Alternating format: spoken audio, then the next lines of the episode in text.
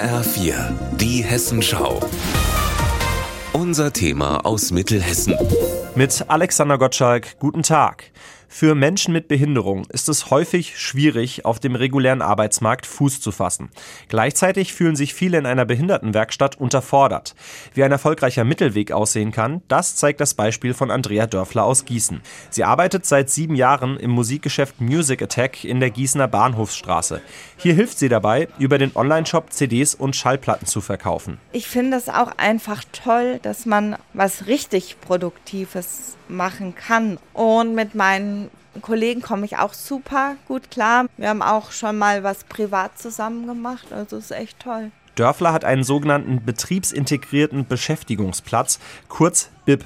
Das heißt, die 39-Jährige arbeitet zwar jeden Tag bei Music Attack und bekommt dort auch ihr Gehalt, sie bleibt aber an die Behindertenwerkstatt angeschlossen. Die Lebenshilfe Gießen zahlt zum Beispiel ihre Sozialversicherung, erklärt Lebenshilfebetreuerin Barbara Domagalla. Ich finde schon, dass das eine Bereicherung ist, wenn man so ein buntes Personal hat. Wir haben manchmal Mitarbeiter, die nicht so ein großes Arbeitstempo haben, ja, aber dann haben die anderen Kollegen Verständnis dafür.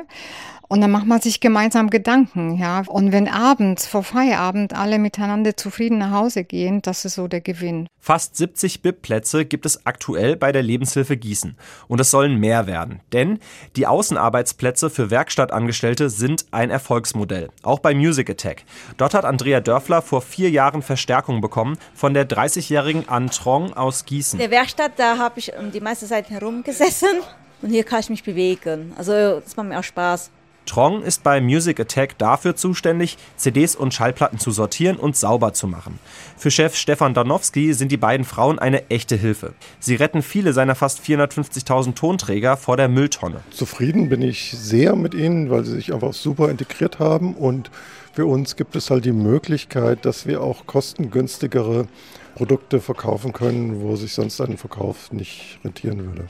Im Idealfall kann aus einem BIP-Platz mit der Zeit ein richtiger sozialversicherungspflichtiger Arbeitsplatz werden. Für Andrea Dörfler steht eines fest. Ich habe mir vorgenommen, solange es den Laden gibt, auf jeden Fall im Laden zu bleiben.